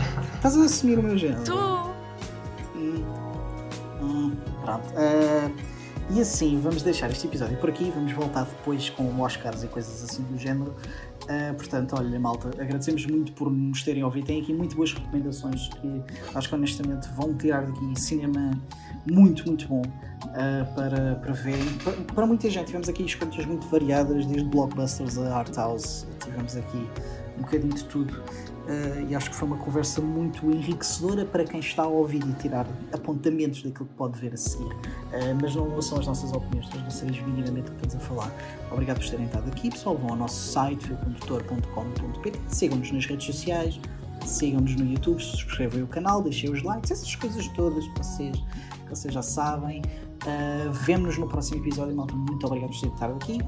Malta, digam adeus às pessoas. Adeus, pessoas. Tchau, até a próxima. O Pedro está a dizer adeus que O Pedro está bem. Isto é. Ele- as pessoas não estão a ver, mas estou aqui a dar aqui o. Que o Pedro está Mas realmente a passa, nome passa, para essas coisas passam. Exato. Obrigado, malta. Até à próxima.